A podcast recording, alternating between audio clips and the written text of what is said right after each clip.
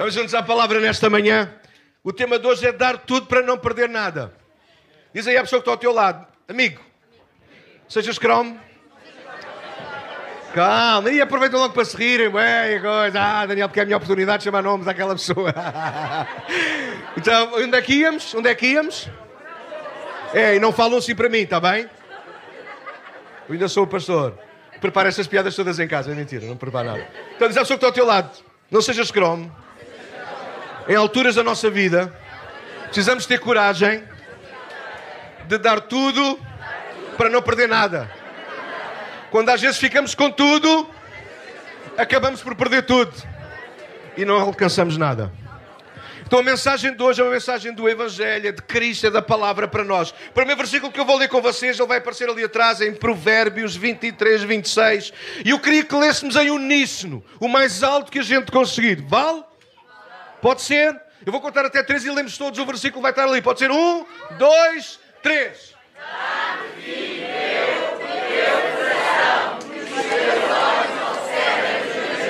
Uau! A maior parte sabe ler. Eu não sei se sabem de quem são estas palavras, mas eu vou dizer-vos rapidamente. Estas palavras são o próprio Deus que inspirou. Este é para mim o pedido mais fantástico que Deus faz na Bíblia. É verdade, é verdade, é verdade, é verdade. Daqui a pouco nós vamos levantar oferta, porque a igreja precisa de oferta para pagar isto. Ninguém nos oferece a água. Bom, a água era bom que alguém oferecesse este mês, que foi duas vezes no mesmo dia para encher esta piscina. Ok? Ninguém nos paga a água, a luz, a renda da casa, então nós voluntariamente contribuímos. Mas a verdade é, é esta: Deus não pede dinheiro. A bom da, da verdade poderíamos dizer que Deus não nos pede muita coisa. Mas não. Ele pede tudo. Ele não pede muita coisa, ele quando pede, pede tudo. Este é um texto que diz aquilo que Deus uh, nos pede. Ele diz o quê? Querem ler outra vez? Um, dois, três.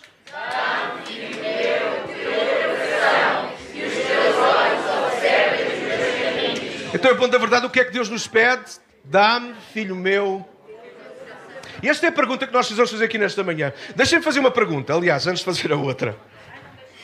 É retórico. Alguém sabe o que isso quer dizer? É não precisas responder, responde para ti mesmo, lá na tua alma, na profundezas. Se fizer eco, é porque estás com fome. Já alguém aqui fez algum pedido a Deus, não importa o mais absurdo que ele possa Já alguém aqui fez algum pedido a Deus, independentemente de teres muita fé ou pouco ou nenhuma, ou estás-te a lixar para isto? Ai, lixar não se diz no púlpito, eu espero que a malta não esteja a gravar agora.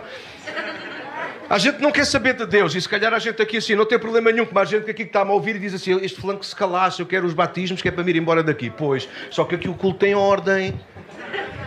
Aqui a reunião tem ordem, aguenta um bocadinho. A gente no fim, se alguém estiver muito aflito, no final a gente serve uns torresmos e umas minis e vocês ficam todos satisfeitos. Mas respondo com, com ouvidos, eh, aliás, com coração aberto para nós. É porque nesta casa a gente aqui é tudo coração aberto, já perceberam isso? Já uma vez fizeste algum pedido a Deus, sim ou não? Alguns vão responder, se calhar, agora afirmativamente, outros não, outros estão em espera. Deus já te respondeu alguma oração que tenhas feito? Não. Ok. Agora a última pergunta, que era aquela que eu ia começar a bocado. E Deus já te pediu alguma coisa? Alguns de nós temos essa noção de dizer, ah, é verdade, já. Bom, agora acabando de ler um versículo como este, eu acho que todos aqui unanimemente temos de dizer, ah, de facto já. Talvez ainda não tínhamos ouvido, ainda não tínhamos apercebido isso, mas é um facto. Deus não nos pede muita coisa, Ele pede-nos tudo, Ele pede o nosso coração. Bom, a maior parte de vocês, for como eu, somos gente boa. Alguém se engasgou? Não. Miranda, estás com algum problema? É que há aqui água com fartura para te desengasgares. Se vocês forem como eu, somos gente boa, mas nós falhamos, somos imperfeitos. Sim, sim, estava a falar da tua sogra e da tua mulher, sim. Somos imperfeitos, falhamos, erramos. E é normalmente onde, onde, é que nós guardamos mais as coisas que nós uh, sabemos que não são tão boas da nossa vida? É onde é que nós as guardamos? É onde é que a gente guarda? Não é no bolso, de certeza absoluta. Não é na mesinha de cabeceira, onde ela vai logo dar com tudo. Onde é que nós guardamos as coisas que nós não queremos que ninguém saiba? Nossa alma. É interessante que é exatamente isso que Deus nos pede. Porque Deus não tem problema nenhum com aquilo que nós somos. Antes, pelo contrário. Por causa de quem Deus é, Deus quer aproximar-se de nós e ser um connosco, ser nosso Pai. Então deixem-me ler para não perder muito tempo, porque a malta está aflita para ir ao banho. Quando nós pensamos em vir a Cristo e viver com Cristo, é natural pensar e focar em tudo o que ganhamos. Isso não é errado. Há de facto inúmeras coisas que não tínhamos antes de Cristo e agora com Cristo nós passamos a ter por exemplo, de sermos salvos, sermos perdoados, alcançar promessas que Deus tem na Sua palavra que podem ser agora também para nós. Há pouco cantávamos acerca do Espírito Santo, que é Deus agora conosco para nos ajudar, para cuidar de nós, para nos guiar, para nos tornar mais puros, coisa que nós, pelas nossas próprias mãos, nós nunca seremos capazes. A própria presença de Deus e, finalmente, por que não lembrar aqui que por causa de Cristo nós agora até podemos ter acesso ao céu, coisa que sem Ele isso era impensável. Agora com Cristo não mais preocupado nas minhas virtudes, nem na minha perfeição que não existe, mas agora focado em Cristo. Eu sei que por causa dele um dia eu posso estar no céu. Então há de facto grandes, enormes, infalíveis mais-valias em nós virmos a Cristo. É mais o que nós ganhamos do que aquilo que nós perdemos. Então, o desafio de hoje é nós refletirmos sobre isso. Há tanto a ganhar com Cristo. Só que muitas das vezes nós não passamos, provavelmente por negligência, ou porque não nos apetece, ou porque não nos convém, é que foi, é como o tema desta mensagem, dar tudo para não perder nada. A dificuldade, muitas vezes, no cristianismo é essa, e deixem-me partilhar com toda a gente que está nesta sala, aí, gente fantástica. Ouçam, talvez a expressão é mesmo esta. Deus quer encher-nos, Deus quer dar-nos, mas primeiro precisamos ter a coragem de nos esvaziar. Deus quer dar-nos tudo aquilo que Ele tem para nós. Mas Ele pede-nos uma coisa, que é a coisa mais difícil: é nós estarmos dispostos a entregar o que nós somos e aquilo que nós temos.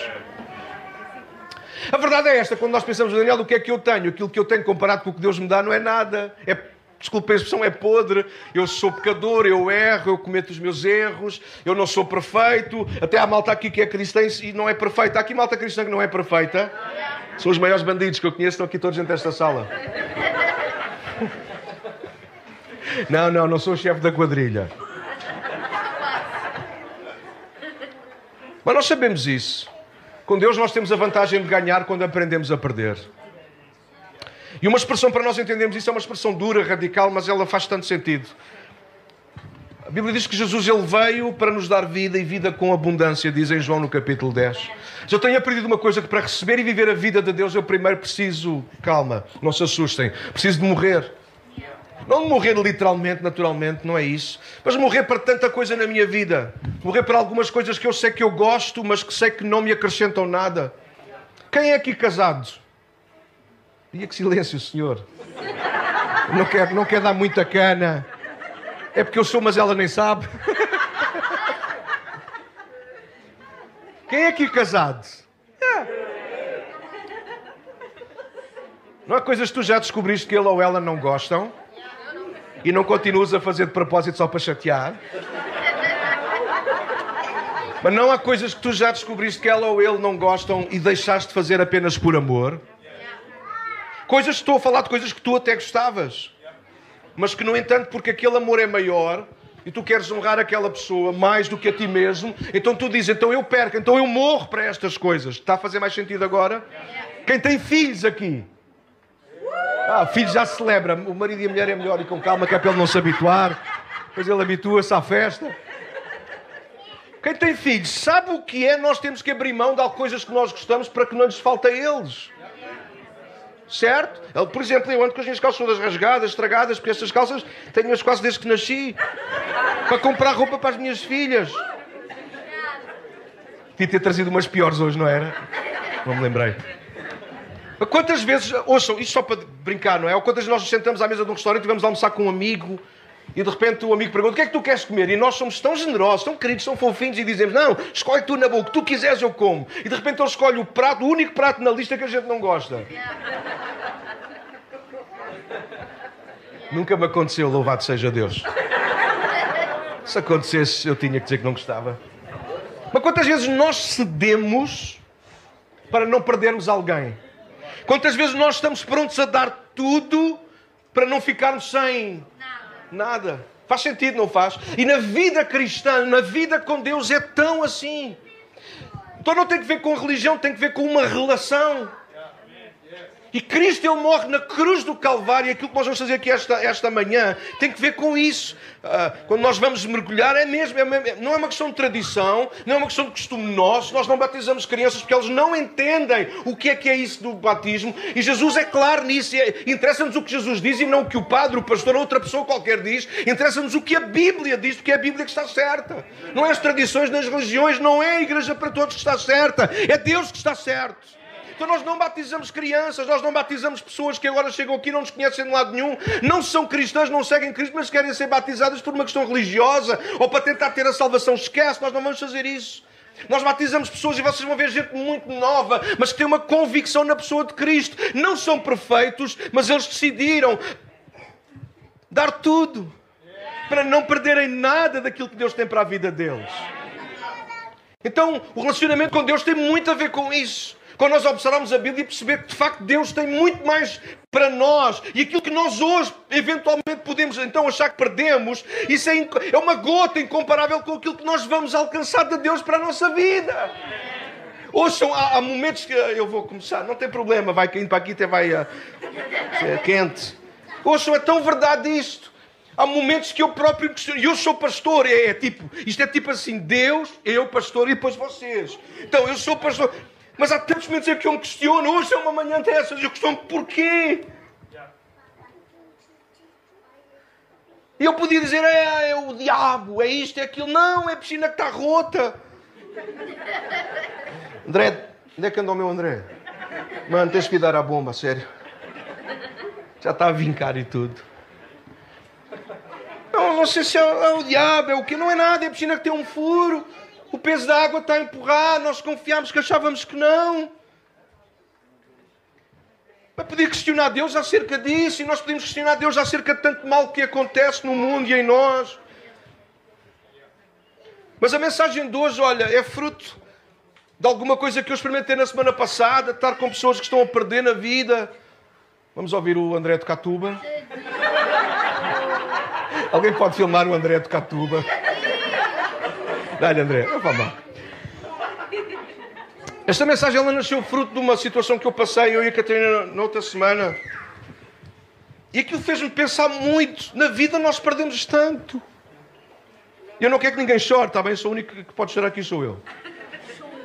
Mas há gente aqui que já perdeu familiar, já perdeu um casamento, já perdeu um filho, já perdeu já perdeu algum bem? Ah, os bens vão, sim, mas há coisas que nos marcam. Lá está, não é pelo bem, mas foi pela forma como as coisas aconteceram. E perder é alguma coisa tão dolorosa. E nós estávamos sentados com alguém que está a perder um casamento e nós, eu saí e fiquei a pensar, uau, é tão duro perder. Mas depois, ao mesmo tempo, eu, eu sou, sou, quem me conhece perto sabe que sim, eu sou um homem espiritual. Sou homem que acredita muito em Deus e de repente eu percebi que era Deus a trazer paz ao meu coração e ele disse-me alguma coisa do género que é, que é o centro desta mensagem de hoje. Quando nós estamos em Cristo não se perde nada. Porque afinal de contas já nada é nosso, nós já entregamos tudo. Nós só perdemos quando é nosso. Nós só perdemos aquilo que consideramos que é nosso, que é meu. E porque é meu e já não tenho, eu considero perca. Mas aquilo que eu já entreguei nas mãos de Deus, seja uma pessoa, seja um relacionamento, seja até uma doença, seja aquilo que for, quando eu entrego nas mãos de Deus, então já não passa a ser meu, passa a ser dele.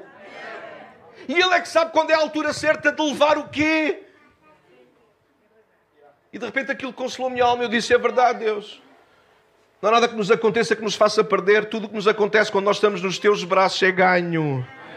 Bíblia diz isso, o apóstolo Paulo, um dos maiores escritores da Bíblia, ele fala sobre isso. Ele diz que agora, a gente quer viva, quer morra, somos do Senhor. Ele diz que agora não há percas nesse sentido. Claro que sim, nós perdemos coisas, entendo, por favor, não sou utópico, mas no sentido de vivermos frangalhados por causa daquilo que perdemos, isso já não tem que acontecer. Então, igreja, ouve nesta manhã. Nós temos que aprender a dar tudo para não perdermos nada. Eu não sei se vocês confiam nisso, mas Jesus ele morreu na cruz por nós pelos nossos pecados. Mas ouviste, a cruz não foi só o sacrifício a nosso favor. A cruz é em simultâneo o padrão de amor e compromisso requeridos para que a relação entre nós e Deus aconteça e se mantenha. Eu explico. Na cruz nós vemos o amor de Deus por nós. Mas é pela cruz que nós aprendemos qual o padrão de tipo de amor que nós temos que ter por Deus. Não, nós não temos que ir para uma cruz para dizer Deus eu te amo. Mas sim, mas nós precisamos de morrer voluntariamente para nós próprios e dizer: Deus, eu quero viver para ti. Eu quero que aquilo que é meu, bom, menos bom e terrível, passe para as tuas mãos, para que faças em mim a tua vontade. Se perguntarem, Daniel, mas isso é infalivelmente, acontece assim 100% da tua vida? Não. Por isso nós estamos aqui, por exemplo, domingo após domingo. Não porque somos religiosos, mas porque precisamos muito de Deus e da vida uns dos outros. Porque cristianismo é relacionamento com Deus, mas também com pessoas. Cristianismo é dar tudo a Deus, mas também dar-nos uns aos outros. E a gente não sabe o que é isso porque aprendeu apenas a viver numa religião onde entra, recebe o que precisa e vai embora, não participa, não partilha, não comunga, não nada, vem apenas para marcar presença. Mas houve na igreja para todos nós, nós estamos a desmistificar isso. Nós amamos a Deus a sério porque Ele nos amou primeiro. Nós estamos prontos a dar tudo por Ele e para Ele porque Ele já deu tudo para nós. Ouve isto, convido a ouvir que é de Deus para a tua vida. Tu nunca irás perder quando entregares tudo nas mãos de Deus. Sempre ficaste com medo, então tu arriscas a perder tudo. Às vezes nós fazemos tanto para tentar alcançar a nossa vida, não perder ainda o que somos e o que temos. E não percebemos que é quando nós plantamos nas mãos de Deus que nós vamos muito mais longe. Deixa-me ler-te uma história que se encontra no Evangelho de Marcos, no capítulo 10. Depois vou partilhar quatro pontos muito rapidamente para nós. Eu já estou cansado, não sei vocês. Em Marcos 10, 17 a 31, nós vamos, aliás, não vou ler os versículos todos agora, vou ler apenas até ao verso 22. Mas é a história de um, de um homem, quando nós comparamos com Mateus e Lucas também, são os três evangelistas que contam a mesma história, mas dão-nos pormenores diferentes. Nós sei que seria alguém ainda novo, tipo eu. Ah! E o Linda, tu chegaste no lugar da tua filha e isso pega-se é da cadeira. Alguém pode pôr esta senhora lá fora? Alguém que era jovem, diz o texto, assim como eu, e rico, como alguns de vocês. Era alguém novo, como eu, e rico, como alguns de vocês. Vamos ler a história que ela conta muito, diz logo tudo. Então diz assim, verso 17, podem acompanhar ali atrás, bora lá. Quando Jesus ia saindo, um homem correu em sua direção e se pôs de joelhos diante dele e lhe perguntou, bom mestre, que farei para dar a vida eterna? Ou seja, ele queria perceber como é que podia ser salvo, como é que podia de facto estar bem com Deus, ok? É essa a pergunta. Verso 18, respondeu-lhe Jesus, porque é que tu me chamas bom? Ninguém é bom a não ser um, que é Deus. Você conhece os mandamentos: não matarás, não adulterarás, não furtarás, não darás falso testemunho, não enganarás ninguém, honra teu pai e tua mãe. Ou seja, Jesus está-se a lembrar daquilo que era a lei de Moisés. Os israelitas quase todos conheciam bem aquilo que estava na Torá, na, na, na lei que Moisés tinha escrito. Verso 20 diz: E ele declarou, Mestre, a tudo isso tenho obedecido desde a minha adolescência. Explico também o que é que ele quer dizer com isso. Qualquer homem em Israel, sobretudo naqueles dias, ainda hoje em alguns lugares, em algumas famílias mais tradicionais e conservadoras, mas sobretudo naquele tempo, assim que era possível, os meninos começavam a acompanhar os pais às sinagogas, a aprenderem, e eles decoravam.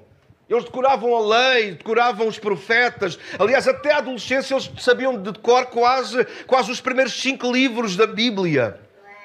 Era muito interessante, era a cena deles, era a religião deles, eles levavam aquilo muito a sério e muito a peito. Por isso ele responde: desde a minha, da minha adolescência que eu comecei a viver isso. Ele teve até a adolescência a aprender e a partir da adolescência ele começou a pôr, ou a tentar pôr em, em prática. Verso 21, Jesus olhou para ele e o amou. Marcos é o único que vai dizer isto. Mateus e Lucas não dizem. Mas eu quis ler Marcos por causa desta expressão que ela é tão importante para nós aqui nesta manhã. Diz que Jesus olhou para ele e o amou. E eu quero lembrar-te disso desta manhã. Era, era, era, era imperdível, era desperdiçado eu não ficar aqui, parar aqui dois minutos. Ouve. Deus está a olhar para nós esta manhã. E Ele sabe como nós chegamos até aqui. Ele sabe o que vai na nossa mente, o que nós estamos a pensar agora mesmo, agora mesmo, agora mesmo. Ele sabe aquilo que tu fizeste a noite passada. Ele sabe aquilo que tu disseste, ele sabe a forma como tu trataste alguém que até amas, ele sabe tudo. Mas ainda assim, é tão interessante. Eu sei que há grupos religiosos, há outras igrejas que não defenderiam o que eu vou dizer, mas não quer saber, eu vou defendê-lo, porque eu acredito que é, é bíblico. Não é que o amor de Deus aumente por causa do nosso pecado, então nós pecamos mais pelo nos amar mais. Não, mas a verdade é por sermos tão ruins, sermos tão pecadores, estarmos tão perdidos, Ele ama-nos ainda mais. Então, aquilo que tu achas que te pode afastar de Deus esta manhã, quero te dizer uma coisa: é precisamente o contrário. Aquilo que tu achas que te tem afastado de Deus nesta manhã é mesmo só isso, só tem afastado a ti dele. Mas o seu amor, apesar do teu pecado e dos teus erros, nunca fez com que Deus te abandonasse e ficasse longe. Deus olhou para ele e o amou. E veja o que ele diz: falta-te uma coisa. É tramado, não é? Quando a gente sai de casa, acha que tem tudo, até que de repente, quando já estamos longe, descobrimos o quê? Falta-nos qualquer coisa. Já alguém sofreu isto?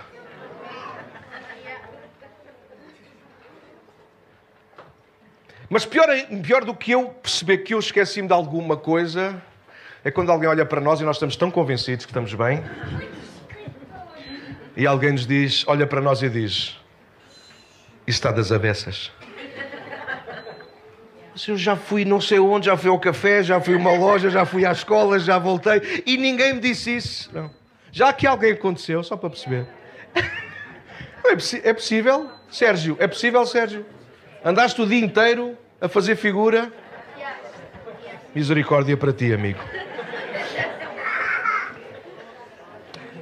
Agora veja o que é, o que, é que Jesus lhe diz. Falta-te uma coisa.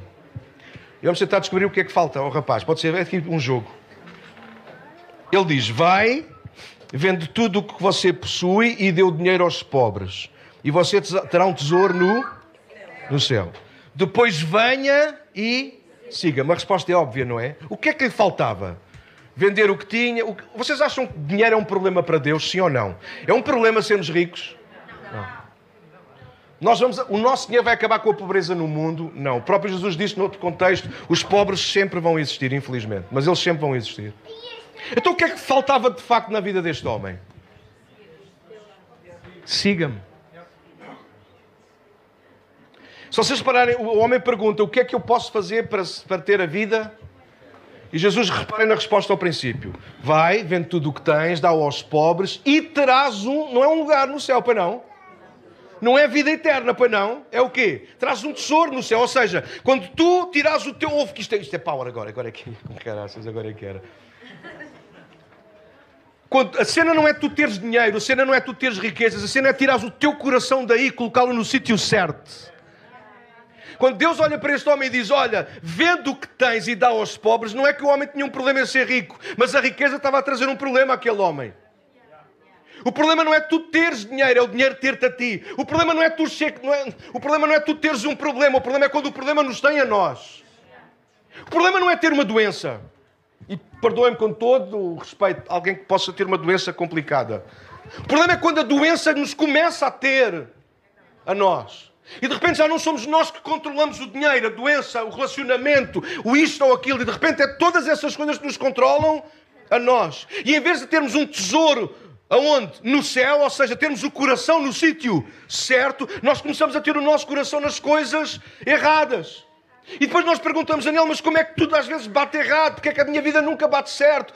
Parentes, não significa que quando estamos com Deus tudo bate certo. A nossa piscina dentro da casa de oração mandou água para todo lado. As coisas não correram bem. Mas isso não significa que vão acabar mal. Então, se a nossa vida não tem sido um mar de rosas, não significa que ela tenha que acabar assim. Põe o teu coração no sítio certo. Só que enquanto não chegas a esse céu, segue Jesus. Segue Jesus. O que está em causa, então, então a resposta à pergunta dele é: Mestre, o que é que eu hei de fazer para ter a vida eterna? Segue-me. É João que responde que a vida eterna, aliás, sim, é João, usando as palavras do próprio Cristo.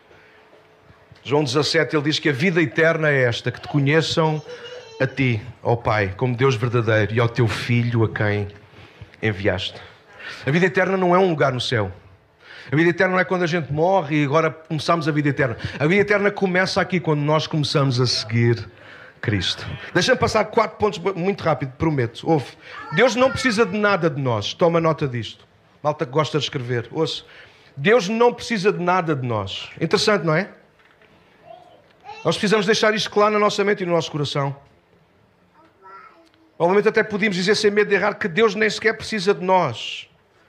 Só que é aqui que se comprova a sua bondade. Foi isso que Jesus disse, não é? Há um que é bom, que é Deus.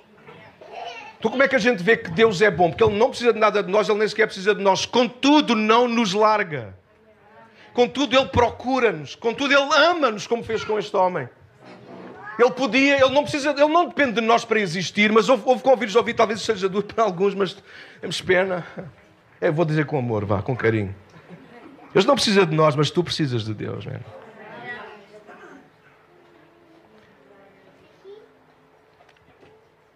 Então, que saia da nossa cabeça e do nosso coração, ah, Deus vai, Deus vai esfolar, Deus vai me tirar tudo o que tenho. Não, olha, isso passa para o ponto seguinte, toma nota. Deus não arranca nada de nós.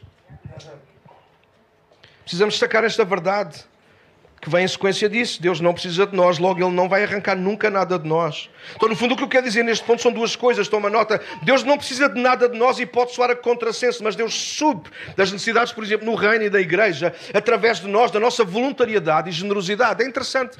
Deus não precisa de nada de nós, nem arranca nada de nós, mas Ele vai suprindo as necessidades uns dos outros, através uns dos outros.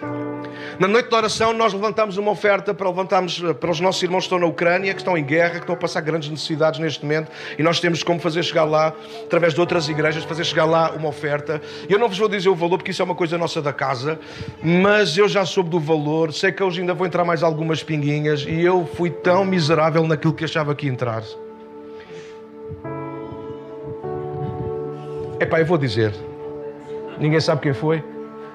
Como é que é possível uma noite de oração com pouco mais de 50 pessoas nós levantarmos 500 euros?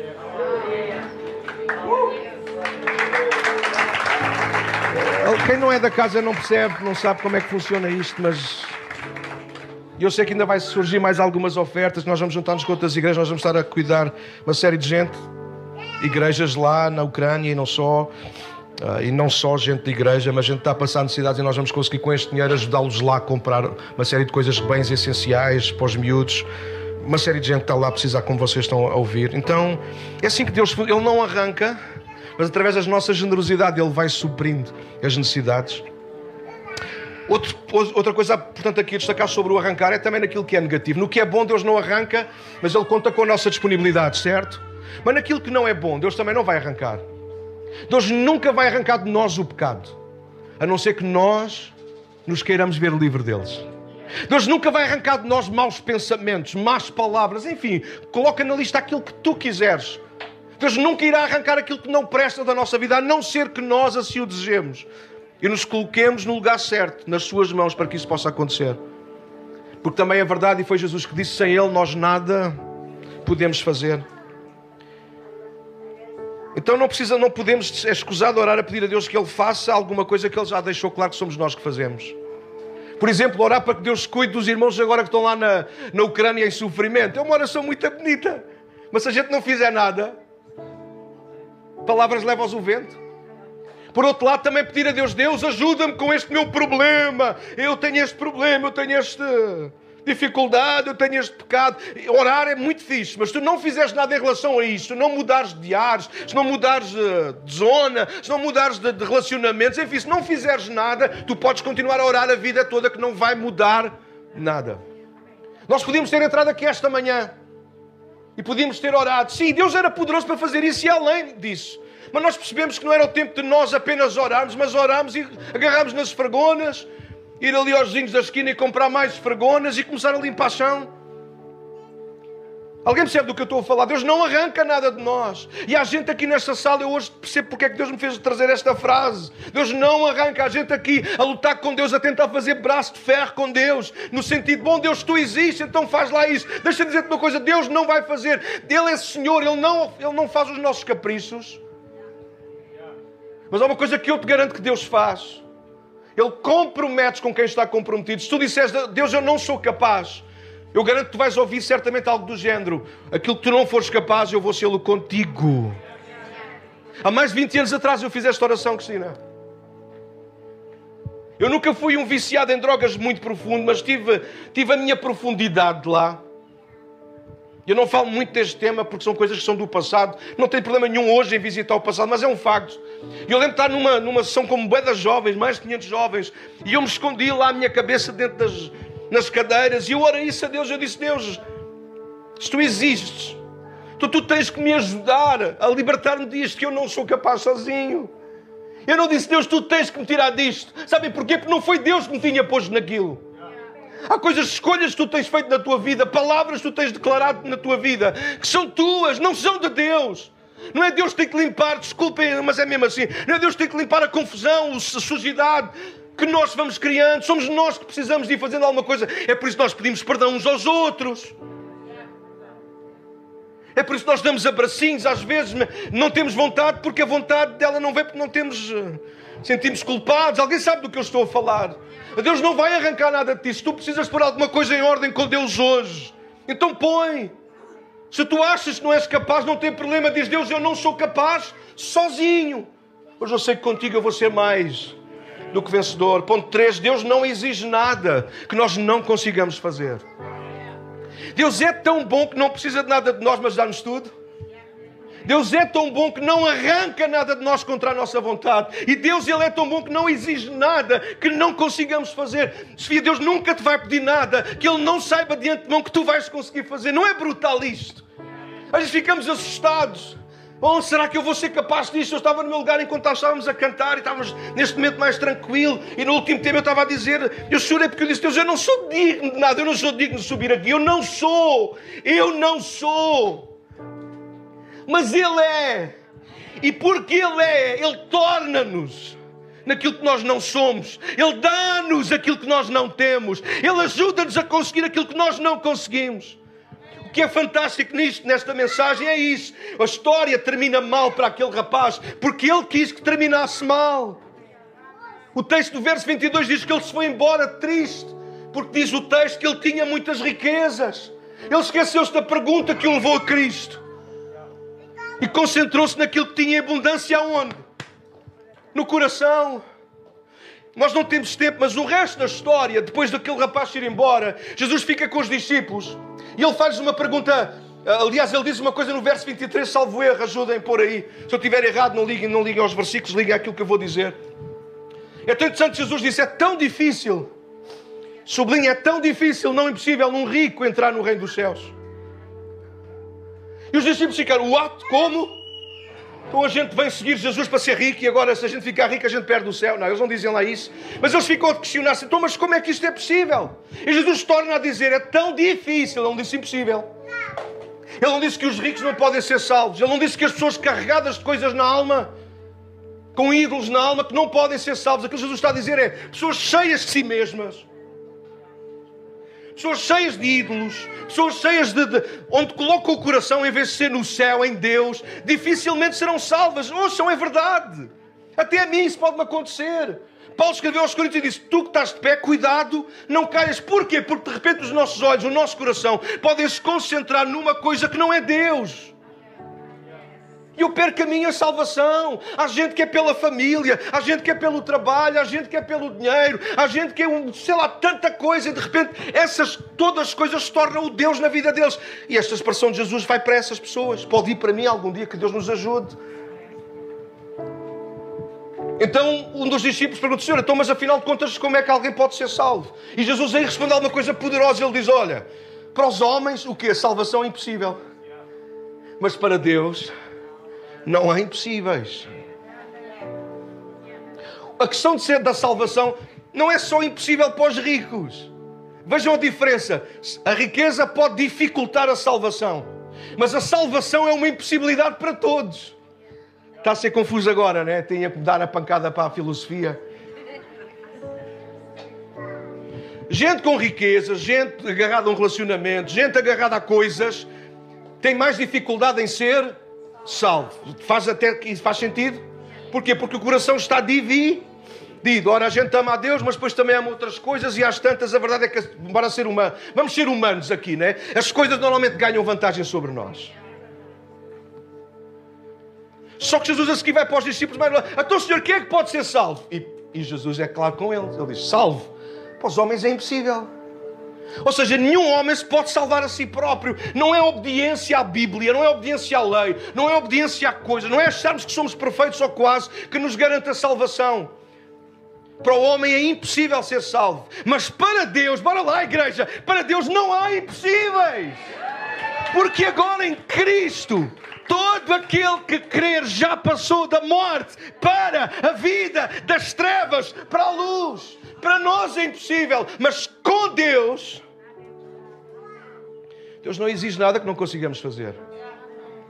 E na história com os discípulos termina algo do género: Pedro, que é o bonzão do, do grupo, vira-se para Jesus e diz: Ah, é, Senhor? Olha que nós, nós largámos tudo para não te perder. Técnica de pregador. Depois não digo que eu não ensino nada. Talvez onde é que vem o tema da mensagem? Dar tudo para não perder nada. Pedro diz o quê? Eu nós demos tudo, nós deixámos tudo. Lembram-se Pedro e alguns deles eram pescadores. Lucas 5, verso 11 diz que, tendo deixado tudo, começaram a seguir. Uau! Então Pedro manda a cara de Jesus, tipo, tarte, né? Tal, Jesus, toma lá, nós deixámos tudo para te seguir. E Jesus limpa a cara e diz: É verdade, mas garanto-te uma coisa, Pedro, a ti e a todos, pelas próximas gerações, quem deixar pai, mãe, coisas, isto, aquilo, por amor de mim, garanto-vos que já nesta vida irão ganhar cem vezes mais. E vão ser perseguidos também, mas e ainda a vida eterna na era vindoura. Então Jesus ensina aos discípulos ali depois numa conversa mais deles, tipo nós aqui agora, não está aqui mais ninguém, só estamos nós. Esta meia dúzia de pessoas. E aquilo que a gente está aqui a conversar é isso. Quando a gente ganha coragem de dar tudo a Deus, com Ele nós nunca perdemos nada. Sabes, com Deus não é uma questão de troca nem de jogo. Bom, vou dar 100, ora, 100 vezes mais, eu, matemática não é comigo. Se coisas estão a olhar para mim, também estás a fazer contas, que eu sei. Mas um gajo dar aqui 100, 100 paus, e depois ganha. Mas não foi isso que Jesus disse, foi não? Ele não fala de coisas, ele fala de pessoas. Então, deixa lá funilar para terminar. É interessante, não é? O homem chega a Jesus e quer receber como é que vai ganhar a vida eterna. Jesus fala-lhe ao coração, mostra-lhe, olha, a direção, o saberes a Bíblia não é errado, mas não é isso que vai fazer chegar lá. Mas a seguir Jesus olha para ele, ama-o e diz-lhe o quê? Falta-te uma coisa. Não é mau, ouçam, não é mau. Se fosse comigo, garanto uma coisa. Jesus olhava para mim e dizia-me assim: falta-te um montão de coisas. Não estejas de rir, Miranda, porque tu também não és melhor que eu. Aquele fulano ali tem Maria que é melhor que eu. A gente lá fora conversa. Amanhã, se eu for jogar a bola, leva estas botas. Não, a gente fica, ah, aquele lá, ah, vê lá. Faltava-lhe uma coisa. Deixa-me perguntar, Tony, és capaz de responder, és, tens coragem? E a ti, quantas te faltam? Se Jesus te olhasse tipo raio-x, pau, de cima a baixo, baixo a cima, quantas coisas estão em falta na nossa vida? Como é a tua relação contigo próprio? Como é a tua relação com os teus pais? Como é a tua relação com os teus familiares? Como é a tua relação. Não é dinheiro, não é? Eu não estou a perguntar como é que está a conta bancária, porque não foi disso que Jesus fala no fim, para não. Fala aquele que perder que ele não tiver problema. E aqui perder não é dizer vou voltar às costas. Os meus pais estão aqui, são este casalinho bonito, ali. A minha mãe vem com uma camisinha toda XPTO. Olha para aquilo. Isso, a combinar com a máscara. Muito bem. E senhora? E senhora? E o meu pai, eu quero é que está ao lado dela. Onde eu faço a previsão do tempo há muitos anos e depois, a partir de uma certa altura, comecei a fazer a mim próprio. E a seguir vou fazer na dele. Ah, que está mais brilhante ainda. Não estejam a rir, cá por aí mais alguns. Disfarçam é bem. Olha o André aqui, agora baixou-se outra vez. Vai mais uma tuba. Ele é silencioso, ele é silencioso. Não sei se a mensagem está a fazer sentido. Deixa me terminar com o último ponto e nós vamos terminar a orar. Pode ser? Deus não nos engana em nada. A palavra nada está de propósito no título e em cada um dos pontos. Daniel, toma nota para aprenderes a pregar. Bora. Deus não precisa nada de nós. Sim? Deus não nos arranca nada. Deus não exige nada de nós que não saiba que nós possamos fazer ou dar, etc. Mas é importante também lembrar uma coisa aqui, igreja: Deus nunca nos engana. E podia acrescentar ali: não apenas não nos engana, como Deus nunca se engana. E esta história mostra isso, por isso é importante saber a história toda, a história que se passa com aquele rapaz jovem, como eu, mas rico como alguns de vocês. Mas ao mesmo tempo aquilo que Jesus depois fala com os discípulos em privado. E aquilo que Jesus no fundo está a dizer aos discípulos, aquilo que Jesus quis dizer ao, ao jovem e aos discípulos é isso: com Deus a gente nunca perde. Quando nós embarcamos na viagem com Deus, não com a religião, não com a igreja para todos, ainda que é a melhor igreja local do mundo.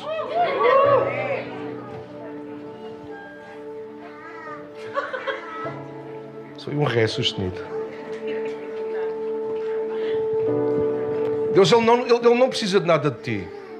Mas ouve convites ouvido, tu tens saído aqui nesta manhã saberes uma coisa, ou lembrares uma coisa. Hoje vais ter que dormir mal a pensar nisso. Deus não precisa de mim, mas eu preciso de Deus. Tu tens que saber, sair daqui hoje e dormir mal e saber e lembrar-te de uma coisa. Deus está a olhar para mim,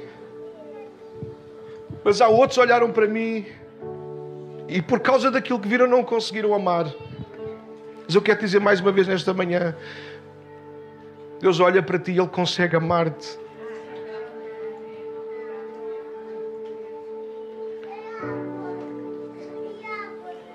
Deus não vai arrancar nada de ti, mas espera que tu o faças de forma voluntária. Deus nunca te irá pedir nada que não saiba que tu consigas fazer. E eu quero voltar a este ponto para terminar para te dizer o seguinte: sabes porquê? Porque em nenhum momento tu estarás sozinho. Deus está no início para te dizer: tu precisas de tirar isto da tua vida. E Deus estará no fim, um dia na glória, para te receber. Mas durante o processo, durante o processo em que tu vais estar a tirar essas coisas da tua vida, Ele vai estar contigo todos os dias. A Bíblia diz que eu, o Senhor nos diz assim: Eu não te deixarei, nem te desampararei. Eu vou estar convosco, contigo, todos os dias, até ao último dia. E sabe porque é que Ele diz isso? Não é porque nós somos bons, é porque Ele sabe que nós precisamos dele. Então Ele não nos deixa, não para nos castigar, mas para nos ajudar. Deus não exige, Deus não nos pede, Deus não nos pressiona para nos confundir. Toma que esta, esta é de graça. Ele não fala connosco para nos confundir, Ele fala connosco para nos conduzir. O Senhor é o meu pastor nada me faltará. Ele guia-me, Ele conduz-me. E Deus quer fazer isso com cada um de nós aqui nesta manhã. Igreja, aprenda a dar tudo para não perderes nada. Antes de orar, deixa-me lembrar-te uma história. Atos 5 fala de um casal que logo no início da igreja havia um hábito muito fixe, logo lá no início, quando a igreja surgiu. E a malta ia conforme tinha possibilidades de trazer, porque havia muitos cristãos a serem perseguidos, então a malta trazia ofertas, aquilo tinha. Alguns até vendiam propriedades só para dividir o dinheiro com todos, assim, olha, em vez de eu ter mil e o outro não ter nenhum, assim cada um ficava com uma parte igual e ninguém passava dificuldade. Era assim que funcionava a igreja. A gente quer ser igreja, mas em tempos modernos, não é? Então houve um casal que foi os Chico Espertos, eles deviam, ter, deviam ser arrasados de portugueses. Ou de Zuca. Brincadeira. Então diz que eles venderam uma propriedade por um determinado preço, combinaram entre os dois dizer que tinha sido um outro preço, e chegaram ao pé do apóstolo Pedro e quiseram fazer uma figuraça daquelas. Queram lá e toma, está aqui, vendemos por mil e está aqui mil. Só que Pedro tinha a revelação do Espírito e naquele dia Deus quis tratar assim para que as coisas na igreja tivessem ordem. E Pedro disse: Olha, porque é que vocês enganaram o Espírito de Deus? Vocês podiam ter ficado com tudo para vocês. Mas ao terem mentido a Deus, ao não darem, ao não darem tudo como deve ser, vocês ficaram sem nada. E diz que eles morreram ali instantaneamente porque o pecado foi tão grave, foi tão feio. E na volta, sabem, essa história dramática que é naquele tempo, ela ensina-nos alguma coisa para nós. Talvez nós não morremos literalmente, como eu comecei a dizer no início de, da minha pregação, nós não temos que morrer literalmente, mas a verdade é que quando nós não damos tudo a Deus, ouve isto é tão verdade como eu estar aqui, eu sei aquilo que estou a dizer. Quando nós não damos tudo a Deus, a verdade é esta: nós sabemos que estamos a morrer aos poucos. Porque, porque aquilo para o qual nós não morremos vai nos sugando um dia de cada vez. Então, nesta manhã, eu gostava mesmo muito que nós orássemos com coragem. Porque houve dar tudo implica coragem, não implica? A gente senta-se à mesa com. Eu no outro dia fui almoçar com um amigo. Ele veio ter comigo aqui à pontinha. Ele veio aqui a um restaurante que eu gosto, que a gente gosta bastante, tem boa qualidade, não se paga pouco. Pá, no ver do mundo não é mau, mas não é o mais barato. Mas o rapaz tinha tão eufórico e ele disse: Não, não, tu outra vez pagaste-me o café, porque é preciso saber semear, e eu vou-te pagar o almoço. Eu disse: Glória a Deus por isso. E a gente não se pode negar quando alguém nos diz que é pagar o almoço. Então eu disse: Então vem ter comigo aqui que a gente vai no sítio porreiro. Gostas de picanha? Aqui alguém gosta de picanha? Eu também. Depois é uma questão de vermos a agenda e vamos juntos. Mas depois veio a conta. E como o rapaz não está aqui, estou à vontade, vocês também não sabem quem foi. Eu vi ele olhar para a conta. Você sabe quando, aquela, quando a pessoa abre a carteira e tira o dinheiro e é mesmo muito à conta? sabe? Alguém percebe que eu estou. Tipo, não estava à espera que fosse. Eu acho que ele depois arrependeu-se, mas eu disse: a gente paga isso, eu pago isso contigo, eu pago na boa. Não, não, não, não, eu pago. Já era com mais tristeza do que ele queria. Sabe, às vezes nós olhamos muito para o preço que temos que pagar, mas e ficamos com medo. Ia, mas dar tudo. Eu levantei este dinheiro e pensava que ia sobrar coisa. Chega a casa, o que é que eu vou dizer à minha mulher? Ela deu-me este dinheiro. Pô, como eu é, eu disse, amor, vou almoçar fora com um amigo. Está bem, toma lá 10 euros e depois traz-me o troco. Disse, amor, mas eu tenho que pagar o dos dois. Está bem, então não tragas o troco. Eu faço isso, sem problema. É complicado, não é? Quando alguém chega ao pé de nós e diz, olha, eu, eu quero tudo ou não quero nada. Mas sabem o que eu tenho descoberto com a minha vida? É assim que nós gostamos de viver. Porque é exatamente isso que nós exigimos dos outros. Ou não é isso que tu exiges do teu marido, não é isso que tu exiges da tua mulher. Mas é isso que tu de facto estás pronto a exigir de ti mesmo? Não é isso que nós exigimos de Deus? Deus, por favor, faz um milagre e não fiques a meio. Eu preciso da tua ajuda. Eu perguntei, a maior parte de vocês disse que sim, que já fez uma oração a Deus. Vocês pediram metade de uma coisa? Posso saber o que é que vocês pediram a Deus? Digam todos ao mesmo tempo, ninguém percebe nada. O que é que vocês pediram a Deus? Isso. Yeah. Obrigado, Bruno, pela tua honestidade. Bruno pediu liberdade. Quem conhece a história do Bruno sabe que é que ele pediu a liberdade. Não é? Ficamos por aqui. Mas é um facto. O Bruno não pediu metade da liberdade. Disse: Deus, eu sei que tu és bom. Tu vais ajudar-me a resolver esta situação. E tu, olha, dá metade da liberdade. Tipo, sai só o tronco e as pernas não, não podem sair. É estúpido, não é? Desculpem a palavra, mas é para nos escandalizar e ofender de propósito. Se nós não exigimos por metade, porque é que nós não podemos dar tudo de uma vez a Deus? E nós dizemos o quê? Porque eu não quero. Então tu hoje vais ser o jovem rico. Vais sair daqui orgulhoso, emproado, emproada. Achar que não precisas de Deus? Achar que não precisas de arrancar nada? E achar que não precisas de fazer nada? Então quem sai daqui engana quem? É Deus? Ou és tu que sais daqui enganado contigo próprio? Estou nesta manhã, igreja, malta que está aqui hoje, amigos, toda a gente, malta que nos vê em casa, malta que está aqui do lado de fora. Hoje é dia de nós irmos aqui com a consciência de darmos tudo para não perdermos nada. Escuso perguntar se tu precisas de alguma coisa de Deus, todos nós precisamos. Mas o desafio desta manhã não é só pensar naquilo que tu precisas, mas naquilo que tu ainda não deste. Podemos orar por isso esta manhã? Juntam-se a mim? Então fica de pé aí no teu lugar, por favor.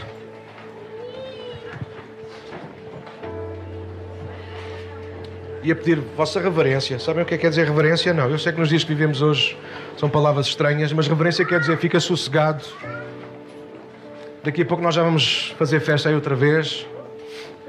Já me vou equipar. Ah, queria que fechasse os teus olhos no lugar onde tu estás. Para nós que já somos da casa, que já somos de Cristo, não somos melhores do que tu ou alguém que aqui ainda não tomou uma decisão por Jesus. Mas olha, é muito sério que eu vou dizer. Esta casa está aberta mais do que para fazer cultos para gente de igreja. Esta casa está aberta para que pessoas possam ter um encontro com Cristo e perceber quão Ele é bom, mas também o quanto tu precisas dele para seres perdoado, para seres salvo. Não é para que a tua vida melhore, é para que a tua vida de facto ela comece a acontecer, porque a nossa vida só começa a acontecer não é quando nós nascemos, é quando nós nascemos de novo em Cristo. Eu não vou. Não vou expor ninguém, não vou envergonhar ninguém, esquece isso. Mas eu acho que todos nós nesta manhã podíamos fazer uma oração em conjunto. Se tu concordares com ela, eu vou orar e tu repetes essas palavras alto ou baixinho. Se tu concordares com a mensagem que ouviste hoje, se tu desejas dar tudo para não perder nada daquilo que é de Deus para a tua vida e tu sabes que tens perdido mais do que aquilo que podias estar a ganhar, então se calhar vais ter que fazer esta oração comigo. Eu vou fazer essa oração. Eu vou falar com Deus e se tu te quiseres juntar a mim, repete as palavras, as frases que eu vou dizer. Junta-te a mim, a igreja vai se juntar também certamente. E nós vamos pedir a Deus que nos ajude nesta caminhada. Pode ser? Posso ouvir alguma coisa da vossa parte? Pode ser ou não? Então, à tua maneira, vai repetindo estas palavras, por favor.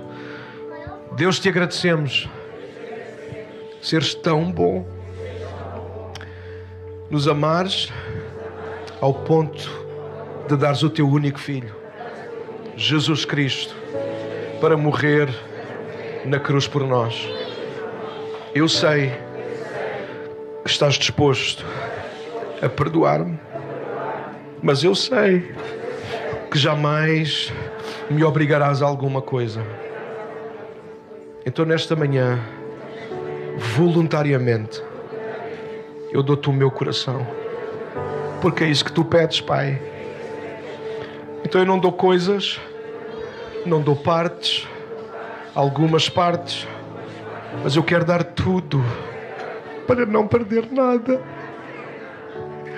Peço-te perdão pelos meus erros Peço que tragas luz à minha alma, que a tua presença me encha, muda-me, transforma-me. Eu quero ser um filho teu, não ao domingo, mas todos os dias. Então quero seguir-te, quero ter coragem de vender, de me desfazer daquilo que me faz mal me afasta de ti e não me deixa seguir-te com alegria. Eu não quero, Senhor, ser como o rapaz desta história, que tem a oportunidade de estar frente a frente contigo, virar-te as costas e viver infeliz. Nesta manhã, Senhor, damos-te tudo, damos-te o nosso coração, com o que tem de bom, com o que tem de mau mas damos tudo para não perder nada.